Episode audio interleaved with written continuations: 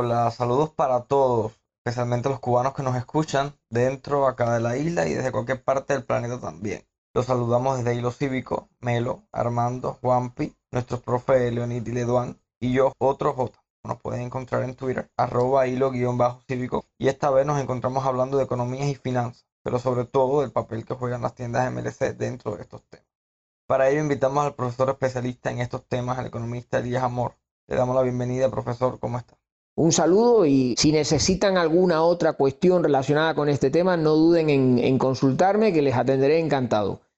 Bueno, profesor, esta pregunta que lo voy a hacer quizás es muy básica, quizás la ha respondido en muchos escenarios y quizás es de conocimiento para muchos, al mismo tiempo que puede ser de desconocimiento para otros muchos. Entonces la voy a formular bien simple. ¿Qué es una tienda en MLC? ¿Y cómo surgen las tiendas MLC en Cuba y con qué objetivo?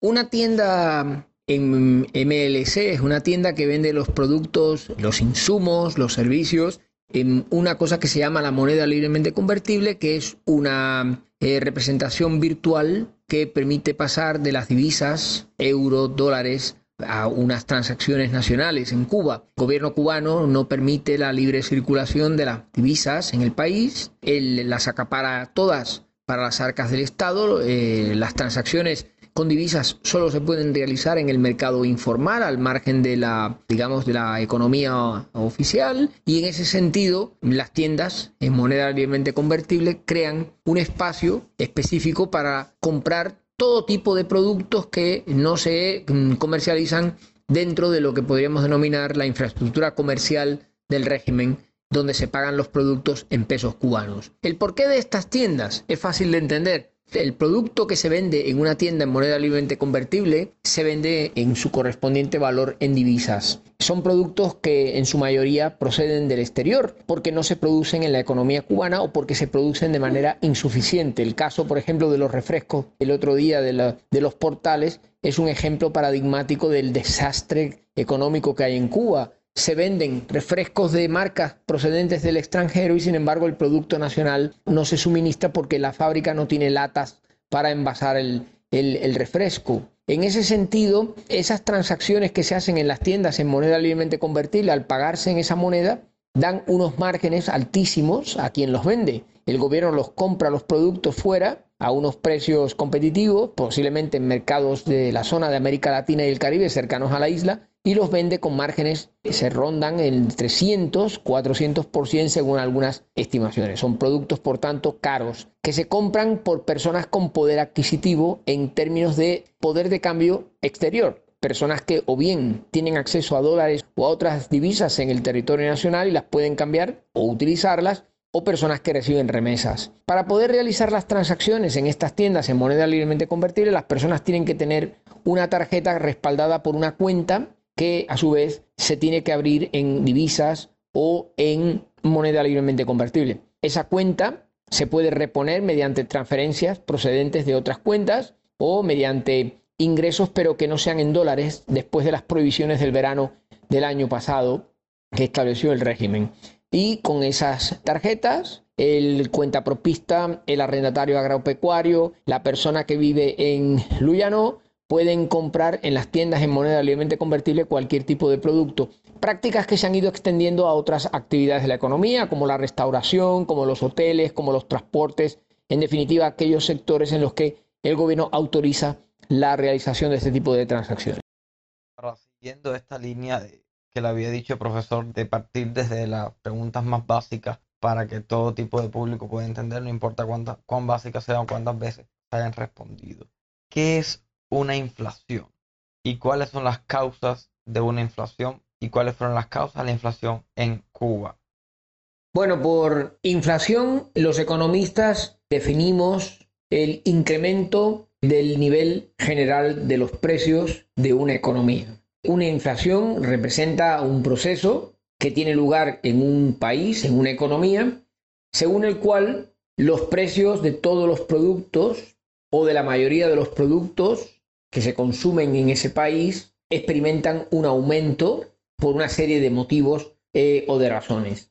Se habla de la inflación de los precios al consumo cuando el incremento de los precios se produce fundamentalmente en los bienes que forman la canasta de consumo de las familias. Esta es la metodología que se está utilizando por la ONEI en Cuba para medir la inflación, mediante estudios para un montón de precios en establecimientos que están situados en todas las provincias del país. Y con esa información se elabora el nivel de precios de la inflación con base 100 en el año 2010 para poder realizar la comparación a lo largo del tiempo. Ese índice de precios de la inflación de, los precios al consumo este año pasado, el año 2021, ha aumentado un 77,3% en tasa interanual, lo que significa que los precios han subido los precios al consumo un 77,3% según datos oficiales publicados por la eh, ONEI. Pero también puede haber inflación de precios industriales, puede haber inflación de precios energéticos, puede haber inflación de los servicios, de todos los diferentes tipos de servicios. Por lo tanto, la inflación es un fenómeno, insisto, que afecta a una economía en cuanto al nivel general de los precios de los distintos bienes y servicios y eh, bueno, pues en el caso concreto de Cuba, se ha presentado con especial virulencia en el año 2021 después de haber registrado en el año 2020 tan solo un crecimiento del 18%, una tasa que ahora se nos antoja pequeña con respecto a la obtenida en el año 2021, ¿verdad? Del 77,3. ¿Cuál es el motivo principal que explica la inflación. Bueno, parece ser que ya hay un consenso generalizado que incluso hasta el gobierno así lo reconoce en, los por cuantos de, los de la ley de presupuestos de este año. Se reconoce que el aumento de la inflación es un gran problema para la economía cubana que tiene su origen en la aplicación de la tarea de ordenamiento. La tarea de ordenamiento se diseñó mal, se aplicó mucho peor, su implementación ha dado lugar a este incremento de los precios porque básicamente el incremento de los salarios que se produjo sin referencia de productividad y eh, los procesos de autorización de fijación de precios para las empresas y las entidades llevaron a muchas empresas a tener que subir los precios como pasó al comienzo de la tarea de ordenamiento con tarifas de electricidad, de agua, de los vuelos de avión, un sinfín de productos que experimentaron crecimientos muy por encima de lo que estaba programado en la tarea de ordenamiento. Y el régimen no ha reaccionado con los instrumentos tradicionales de control de precios para frenar la inflación, porque sabía que el daño provocado por un control de precios podría haber sido el desabastecimiento general de mercancías y ha permitido que la inflación haya ido creciendo a lo largo del año en dos periodos claramente diferenciados. Los primeros meses del año, cuando saltó de una manera espectacular, y en los últimos meses del año que ha tomado velocidad de nuevo el crecimiento de los precios. ¿Por qué la inflación es mala? Mala básicamente porque erosiona el poder adquisitivo de las rentas salariales, de las pensiones y sobre todo el valor de los activos que tienen los actores económicos. Por ejemplo, un depósito bancario de 100 pesos, como consecuencia de una inflación del 77%, pierde aproximadamente ese valor al final del año y de 100 pesos que se tiene en cuenta y que se pueden comprar cosas por valor de 100 acaban siendo esos 100 pesos 33 como consecuencia de esa inflación del 77%. O sea que puedes comprar con los 100 pesos por valor de 33 pesos a final de año después de esa inflación. La inflación, por tanto, empobrece. Es un impuesto que afecta sobre todo a los sectores más vulnerables de la población y algunos economistas le atribuyen eh, eh, una importancia de cara a la mayor recaudación nominal de tributos para el Estado, que también podría ser un elemento a tener muy en cuenta por parte del gobierno en un escenario como el que tiene actualmente de menores ingresos por el descenso de la actividad económica. La inflación tampoco es buena porque distorsiona las decisiones que toman los agentes económicos en materia de precios relativos y provoca trasvases de recursos de unos sectores a otros que no se corresponden en términos de productividad, que es lo que debería de medir precisamente esos trasvases, sino en términos de precios. Todo, por tanto, los gobiernos luchan e implementan políticas antiinflacionistas con el ánimo de mantener los precios bajo control. A ver si el gobierno cubano es capaz de conseguirlo este año. Las tiendas MLC, por tanto las remesas, tienen un impacto directo en el mercado financiero actual del país. Bueno, yo soy muy crítico con respecto a las tiendas en moneda libremente convertible. Primero porque se anunciaron como una solución temporal y bueno, se han acabado convirtiendo en algo estructural y permanente que le da al gobierno comunista una enorme cantidad de divisas porque la ganancia no es fácil de calcular, pero se dice que los márgenes sobre los productos que se venden en estas tiendas son de un 300 y de un 400% con respecto al coste. Por lo tanto, eso no, no lo tiene ningún establecimiento comercial en una economía de mercado normal. Eh, los márgenes suelen ser mucho más pequeños y es una pena que el régimen comunista esté sacando esos beneficios de la venta de los productos que son absolutamente necesarios porque se trata de productos que no están en la en los comercios habituales, en los comercios en peso cubano y por tanto la gente no tiene más remedio que comprarlos en estas tiendas, igual que los insumos agropecuarios. Por eso soy muy crítico con las tiendas en moneda libremente convertible, creo que han sido una especie de sustitución de lo que fue el CUC. El CUC era una moneda con poder del liberatorio, la moneda libremente convertible nada más que es una transacción de carácter electrónico para poder comprar en esas tiendas, no es lo mismo, claro, el CUC que la MLS, pero viene a ser más o menos lo mismo, es la misma historia de siempre de que el régimen comunista no es capaz de articular un mercado nacional eh, basado en el peso cubano, que es una verdadera lástima porque ese era el objetivo fundamental de la tarea de ordenamiento y de sus costes sociales y políticos y no se ha conseguido.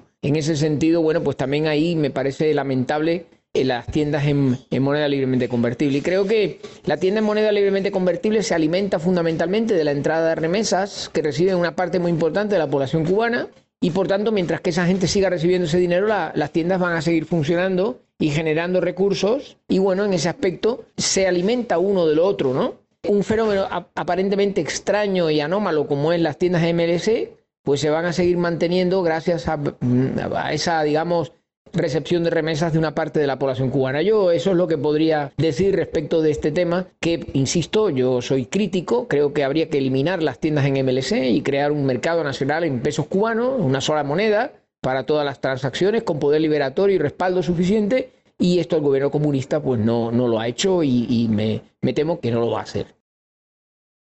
El mercado financiero en Cuba la verdad es que es bastante primitivo y poco desarrollado. Si tenemos en cuenta, por ejemplo, que los depósitos bancarios, porcentaje del PIB no pasan del 52%, mientras que la cantidad de dinero en manos del público duplica ese porcentaje. Luego hay un grado de desarrollo pequeño y atrasado de la banca, Básicamente porque la banca es una oficina estatal que la gente hace bien de desconfiar, ¿no? Eh, la trayectoria de la banca en Cuba ha sido verdaderamente lamentable desde que se confiscaban los depósitos en los años 60 y luego en, en el periodo especial. Esas prácticas han generado un cierto desconcierto y temor en amplios sectores de la población cubana. Por lo tanto, el apoyo del sistema bancario a las tiendas moneda libremente convertible o a las remesas es limitado. Eh, la gente prefiere recibir la remesa en dinero contante y sonante, lo que llamamos el dinero de bolsillo, antes que recibir transferencias bancarias, que es lo que al régimen le gusta, porque el régimen prefiere que las transferencias vengan por banco para poder controlar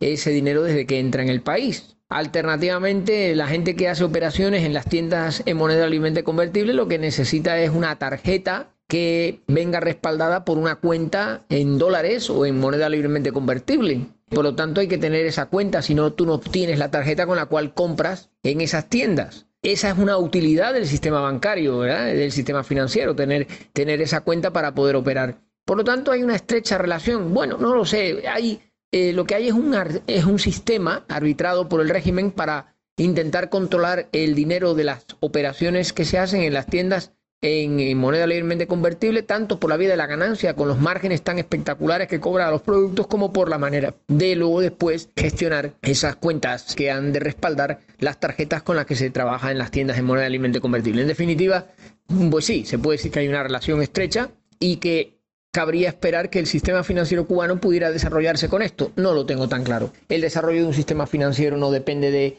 un modelo como este de las tiendas de moneda libremente convertible hablamos de inflación y del mercado informal de las divisas, ¿puede culparse en cierta medida a las tiendas MLC? Bueno, eh, los datos de inflación de Cuba este año, un 77,3% de tasa de variación interanual, se han obtenido a partir de una metodología comparativa a nivel internacional, seleccionando una cesta de bienes que inciden en el consumo de los cubanos y tomando muestras de precios eh, en múltiples establecimientos por toda la geografía nacional para elaborar el índice. Yo creo que en ningún momento han hablado de que se tome información en las tiendas que venden en moneda libremente convertible. Creo que la base de información para el IPC cubano está en los, en los comercios, en donde la gente compra los productos, los hoteles, el transporte, eh, eh, los servicios para la vivienda, eh, la ropa, los vestidos, pero no se especifica que sea en tiendas en moneda alimento convertible. Los niveles de inflación en Cuba son excesivos dentro de un marco de una economía comunista que tiene instrumentos para topar, centralizar, controlar y, limitar la expansión de los precios, sustituyendo al mercado. Y bueno, lo que se ha visto este año 2021 es que el régimen carece de esos instrumentos o no los quiere utilizar por los daños que causa la política, por ejemplo, de topar precios, que es desabastecer los mercados. En ese sentido, creo que han tirado la toalla eh, en materia de control de inflación y no creo que sean las tiendas en moneda libremente convertibles las que estén provocando la inflación en Cuba, sino más bien la inflación, como se ve, está en, conceptos como el transporte, en conceptos como la alimentación de no bebidas alcohólicas y en los servicios domésticos. Y de ahí en esos aspectos, pues las tiendas en moneda libremente convertible tienen una participación limitada en el consumo total. Creo que la tensión inflacionista viene de otro sitio, viene de la elevación de precios provocada por la tarea de ordenamiento que pilló sorpresa al régimen y que le ha hecho entrar en quiebra en la mayor parte de empresas, en insolvencias de más de 500 empresas declaraban en la Asamblea Nacional a finales del año pasado. En ese sentido, bueno, pues eh, no. Yo creo que la inflación tiene un origen muy distinto al de las monedas libremente convertibles y tampoco está en el mercado informal, como dijo Murillo en la Asamblea Nacional cuando citó aquella tasa de un crecimiento del 6.900%, que eso fue una aberración y que no se corresponde con la realidad. Era predecible entonces, profesor, que el dólar o el MLC llegara a precios como los actuales, sobre los 100 pesos o cerca de los 100 pesos. Por supuesto que sí. De hecho, yo creo que he sido de los pocos que el año pasado, cuando arrancó la tarea de ordenamiento, dije que la cotización del peso con el dólar se iba a disparar es verdad que se frenó en el verano como consecuencia de aquella decisión que tomó el gobierno de prohibir los depósitos bancarios en dólares. Eso provocó una expansión de la oferta de dólares con respecto a la demanda porque la gente ya no necesitaba tanto dólar para abrir las cuentas, ¿no? O recargarlas. Y eso hizo que el dólar se frenara, aunque el euro continuó avanzando y la moneda libremente convertible que está pegada al dólar también se estancó pero yo sabía que esto iba a ocurrir. Y iba a ocurrir fundamentalmente porque la demanda de dólares se está complicando cada vez más en Cuba.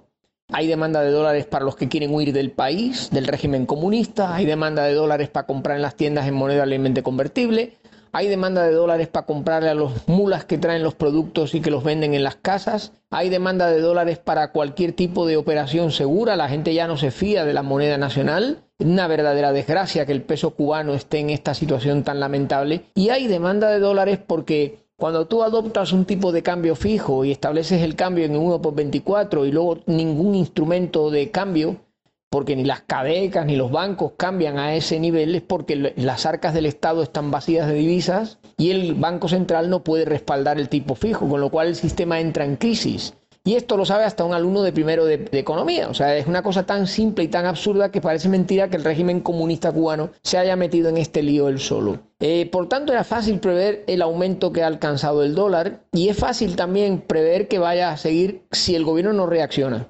Y la única reacción en este momento para el gobierno comunista es practicar una devaluación intensa del peso cubano. Básicamente porque es la única forma de acercar el valor real de la moneda al valor que tienen los mercados informales que es la decisión que hay que tomar en este momento.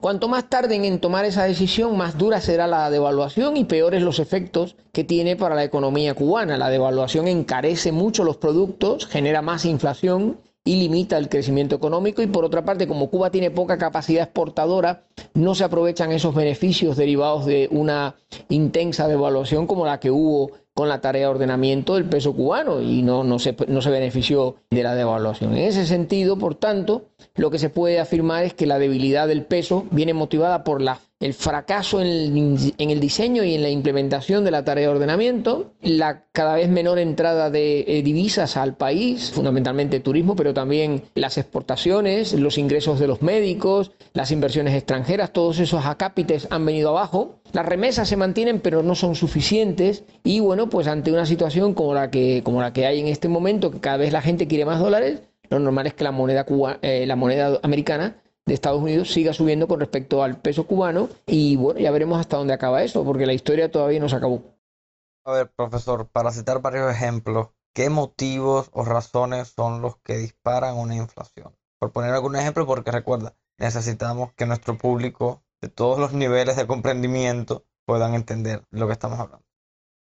Bueno, la inflación no es únicamente consecuencia de la tarea de ordenamiento. La inflación se produce en Cuba básicamente porque el sistema económico, el modelo marxista, comunista, de manera sistemática es incapaz de producir lo suficiente para atender las demandas de la población y de los actores económicos. En Cuba hay un ex, lo que se denomina un exceso de demanda o, o un defecto de la oferta para atender las necesidades de la economía. Y esa diferencia entre la oferta y la demanda en favor de la demanda es lo que provoca que los precios tiendan a subir, básicamente por la ley de la oferta y la demanda que los economistas conocemos bien y que se regula en el ámbito de los mercados. Por tanto, para corregir la inflación en Cuba, lo que habría que hacer es producir más y hacerlo con eficiencia y con productividad. Pero el problema es que el modelo económico marxista no lo permite. El modelo económico comunista, en la medida en que no permite el marco jurídico de derechos de propiedad ni al mercado como instrumento de asignación, hace muy difícil que se consiga ese incremento de la oferta o de la producción de la economía que haría que los precios bajaran porque la demanda sería entonces menor que esa oferta de producción y no existiría ninguna presión para que los precios aumentaran. Además de ello, hay un incremento muy grande de liquidez en la economía cubana. Los economistas sabemos que con la teoría de la cantidad de dinero de los precios, que es una de las diferentes interpretaciones que hay para precisamente analizar la inflación. Cuando aumenta la cantidad de papel en circulación, eh, el papel fiduciario, el, papel moneda, eh, lo que ocurre es que el, el papel moneda se deprecia con respecto a los productos, a los servicios que hay en el mercado. Si hay mucho papel, eh, lo que pasa es que entonces hay que pagar más por los productos. Eso significa que el papel se deprecia. Eso es inflación. En Cuba, en este momento, la oferta monetaria en la definición M2, la oferta ampliada de dinero, ronda el 120% del PIB, es decir, es superior el valor de la cantidad de dinero en circulación a la producción de bienes y servicios de un año. Y por tanto, esa expansión del papel, de la liquidez, eh, también actúa como un factor que impulsa los precios. Y ya más en concreto, la devaluación del peso con la tarea de ordenamiento empujó lógicamente los precios al alza y por supuesto la falta de divisas que tiene el país por la menor entrada de turismo, de remesas o de exportaciones es otro factor que condiciona también el incremento de los precios. Pero sin duda alguna de la tarea de ordenamiento hay dos decisiones del gobierno que influyeron notablemente en la inflación. En primer lugar, la subida de los salarios sin su acompañamiento de la productividad. No se pueden subir los salarios en una economía si eso no va acompañado de un aumento de la productividad que justifique esa elevación salarial. Las alzas salariales comunistas se realizan sin tener en cuenta la productividad y al final lo que ocurre es que surge inflación y acaban perdiéndose los incrementos salariales por la erosión que causa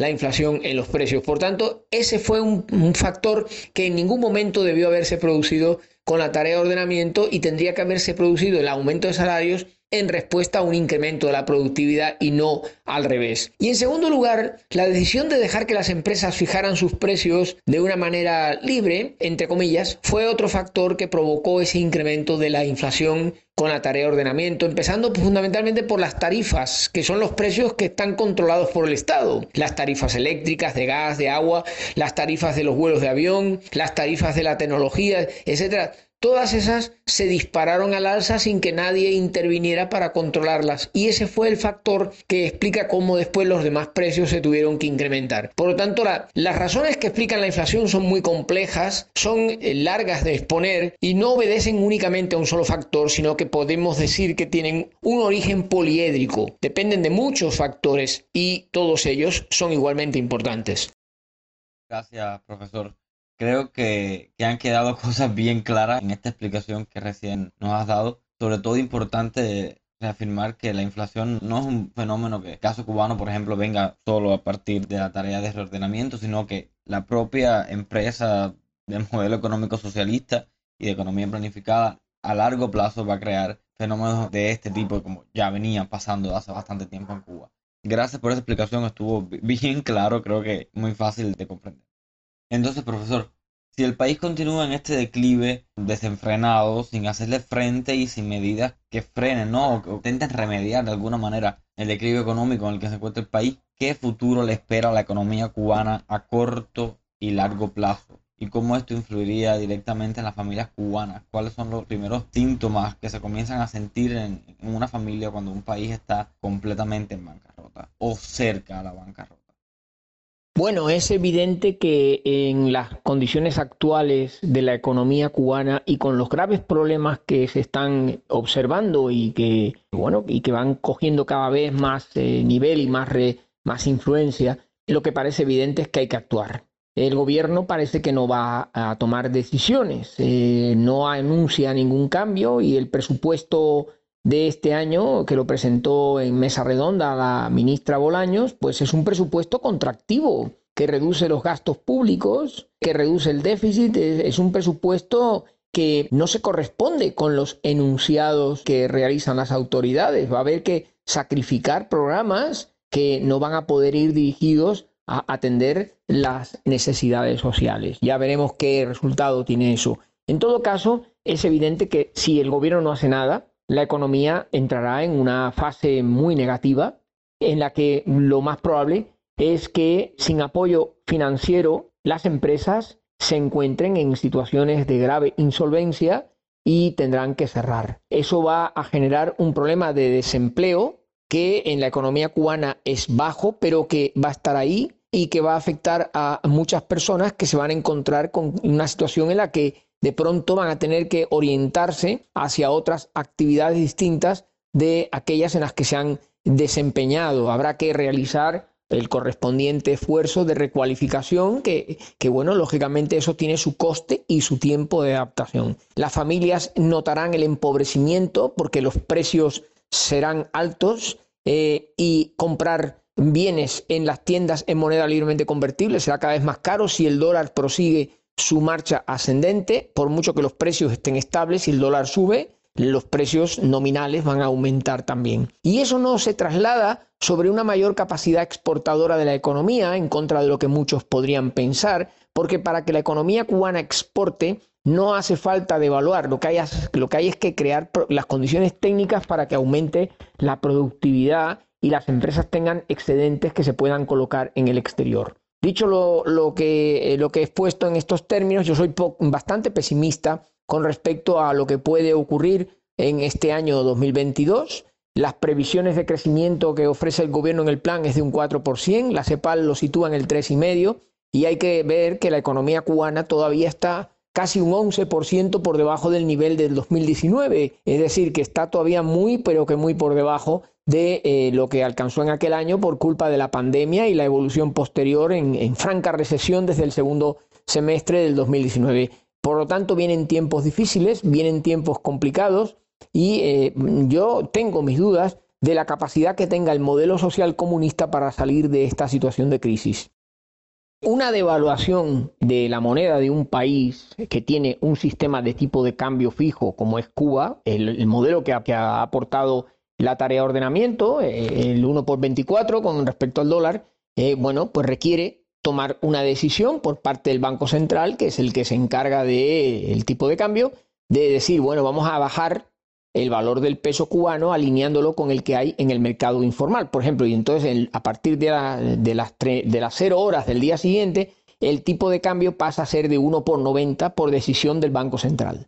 Esa sería una devaluación muy fuerte del peso cubano, prácticamente eh, multiplicaría por, por 4 la pérdida de valor con respecto al dólar y pasaría el peso cubano de valer 1,24 a 1,90, que es lo que vale realmente en el mercado informal. El problema es que si el gobierno no tiene divisas para pagar a 1 por 90, esa decisión sería también errónea, porque eh, lo que conseguiría el gobierno es que el mercado informal descontara el peso con el respecto al dólar a 130, 140, ya que no hay posibilidad de atender esas demandas en las cadecas. Entiendo que el gobierno comunista lo que está es esperando a ver si le entran divisas para volver de nuevo a cambiar a 1 por 24 y cortocircuitar los mercados informales, obligándoles a bajar la cotización a la que cambian en este momento. Ya veremos si lo consiguen. Yo tengo mis dudas al respecto. El problema de una devaluación tan fuerte como la que he mencionado es que tiene unos efectos sobre la economía que hay que tener muy en cuenta. Si, por ejemplo, se devalúa mucho la moneda de un país, eso tiene un efecto muy positivo sobre las exportaciones,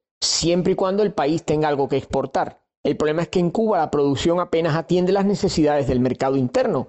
Por lo tanto, al no haber excedentes, la posibilidad de exportar es nula. El efecto de una devaluación intensa del peso cubano sobre el sector exportador sería muy limitado, salvo para los capítulos como, por ejemplo, el tabaco, el turismo o por ejemplo la minería de Sherit y de las canadienses. No, no veo otros sectores que se pudieran beneficiar de esa bajada del peso con respecto al dólar de la exportación. Pero tiene su contrapartida y es que las cosas que se compran fuera aumentarían de precio. Es decir, traer de fuera harina para hacer pan, por ejemplo, que en Cuba no hay harina de trigo, bueno, pues eso sería más costoso y entonces las galletas tendrían que subir de precio, subiría de precio también, lógicamente, el petróleo, subirían de precio muchos insumos que en Cuba no se producen. Pero esto abre una oportunidad para la economía cubana que no se ha aprovechado nunca por el régimen comunista, que es inaugurar empresas, tanto privadas como estatales, que sean capaces de producir esos insumos que Cuba compra fuera, pero que pueden fabricarse a nivel nacional a precios más competitivos que ahora,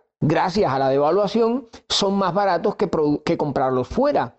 En ese sentido, lo que habría que hacer es un gran plan industrial que permitiera identificar qué sectores o qué actividades serían las que ocuparían esos espacios y se desarrollarían a fin de atender la demanda interna. Creo que el régimen comunista esto evidentemente no tiene capacidad para hacerlo.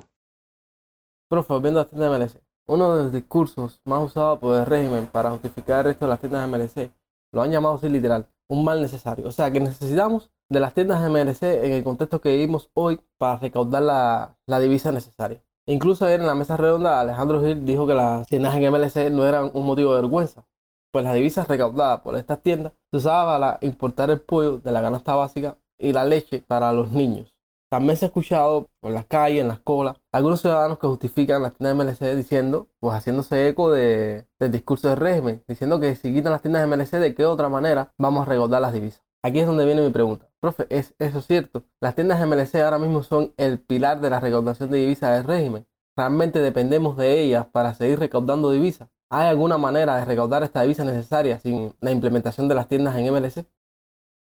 Bueno, las tiendas que venden en moneda libremente convertible en MLC no son la principal aportación de divisas a la economía cubana en este momento, porque no tenemos datos, el gobierno no ofrece información al respecto, no tenemos por tanto datos para poder comparar con otras fuentes de ingresos, pero hay bastantes economistas que piensan que el mecanismo de recaudación de dólares, sobre todo que se hace en estas tiendas, le llena al gobierno las arcas, es decir, le facilita obtener divisas que no obtiene por otros sitios, como por ejemplo el turismo o por ejemplo las remesas o las inversiones extranjeras o las exportaciones, que serían los capítulos más destacados de eh, la obtención de, ingresos por parte del gobierno procedentes del exterior en divisas. Dicho esto, ante la falta de datos, lo único que podemos es tener alguna conjetura sobre el impacto que estas tiendas en MLS tienen en el conjunto de la economía. Se sabe que en esas tiendas hay todo tipo de productos alimenticios, de limpieza doméstica y personal, hay vestimentas, zapatos, hay de todo tipo de electrodomésticos que se venden a unos precios internacionales, es decir, precios que no se corresponden con los que hay dentro de la economía cubana en pesos, sino eh, precios que podrían estar en una eh, en un supermercado español o de la República Dominicana, sobre todo con lo que son los equipamientos y los electrodomésticos y algunos insumos agropecuarios. Dicho esto, yo creo que es un mecanismo de recaudación de divisas que no es ningún mal menor, que el gobierno le viene muy bien contar con la red de las mm, tiendas de, MLC, que las ha aumentado en número, que ha aumentado el número de productos, que ha extendido la venta en MLC a otros servicios que suministra el Estado a través de su consorcio empresarial económico de la seguridad del Estado y del Ejército, Y bueno, pues esto es una reacción por parte de un gobierno que no tiene divisas para poder apropiarse de esas divisas y comprar aquello que cree conveniente comprar. Yo, me, yo tengo mis propias dudas respecto de lo que dice el ministro Alejandro Gil de que utilizan la recaudación de las tiendas en MLC para comprar la leche para los niños, porque creo que no, no hay eh, de momento estadísticas que así lo corroboren. Me da la sensación de que, de que las eh, recaudaciones en esas tiendas se utilizan para reciclar y para eh, volver a comprar los productos que van al almacén para ser nuevamente vendidos, teniendo en cuenta, bueno, que hay unos márgenes muy altos, pero que parece que las ventas van viento en popa, es decir, que hay una demanda importante en la economía cubana, en sectores de la población que tienen acceso al dólar y que compran esos productos. Por lo tanto, en una situación como la actual, en la que no hay turismo, en la que no hay inversión extranjera, en la que las remesas flaquean en la que las exportaciones están absolutamente paralizadas, la solución de las tiendas en MLC, bueno, pues se ha convertido en algo que al gobierno le viene muy bien. Es una vergüenza que en un país, los ciudadanos de un país tengan que comprar productos en una moneda que no es la suya propia. Creo que esa es la demostración más evidente del fracaso del modelo comunista en Cuba y que al ministro se debería de caer la cara de vergüenza de estar justificando este sistema con argumentos tan precarios como que con las ganancias de las tiendas en MLC se compra la leche en polvo para los niños. Creo que es una vergüenza decir esto, es engañar a la opinión pública y yo desde luego estoy a favor de que los cubanos protesten para que todas las tiendas en MLC vendan en pesos cubanos, que para eso es la moneda nacional de Cuba y la que tiene poder deliberatorio. A modo de cierre, profe, ¿se pudiera decir que las tiendas en MLC, al contrario como nos quiere vender la propaganda del Partido Comunista de Cuba, de que son mal necesarios, son una vergüenza para nuestra nación y además la prueba irrefutable del fracaso del Partido Comunista de Cuba para lograr un desarrollo y un bienestar social para los cubanos. Y quisiéramos, profe, de cerrar, que usted nos diera alguna sugerencia de cuáles pudieran ser las medidas o caminos que pudiéramos tomar en la Cuba actual para lograr un desarrollo o empezar un sendero hacia un desarrollo próspero y sostenible de, nuestro país a mediano y corto plazo? Desde el punto de vista técnico, habría que acometer medidas a tres grandes niveles. En el corto plazo, lo prioritario es la estabilización de la economía y la corrección de los desequilibrios. Habría que adoptar medidas posiblemente complejas, difíciles, que por supuesto tendrían que tener el máximo apoyo social para sacar al país del atolladero en el que se encuentra. Y esas medidas hay que adoptarlas cuanto antes porque cuanto más tiempo se pierda, peor será. A medio plazo hay que actuar fundamentalmente en el ámbito de las reformas jurídicas y estructurales que vayan permitiendo sustituir el modelo comunista por un modelo de economía de mercado como el que hay en todos los países del mundo. Y a más largo plazo hay que trabajar sobre problemas que están afectando a la economía cubana y que la van a afectar en el futuro como el envejecimiento demográfico, como la caída de la productividad, como la complejidad que tiene Cuba para insertarse en la economía mundial. Todo eso es el resultado de actuaciones que han de ser lideradas por el sector privado, con un claro retroceso del sector estatal en los porcentajes que tienen el conjunto de los países de América Latina y con una promoción de las inversiones y de las reformas estructurales que han de ser los dos vectores que rijan el curso de los acontecimientos de nuestra economía en los próximos años. En definitiva, que Cuba recupere la normalización con respecto al resto de los países del mundo y abandone, como hicieron los países comunistas, el modelo económico del fracaso. Yo creo que se podría resumir, por tanto, en estos términos el conjunto de las reformas a implementar. Muchas gracias, profesor, por aceptar la invitación y muchísimas gracias también a nuestros oyentes. Somos Hilo Cívico, una iniciativa que busca fomentar conocimientos políticos, sociales y económicos, principalmente dentro de la isla. Nos pueden encontrar en las redes sociales como arroba hilo-cívico o en su plataforma de podcast favorita. Más que agregar, chao. Hasta un próximo encuentro.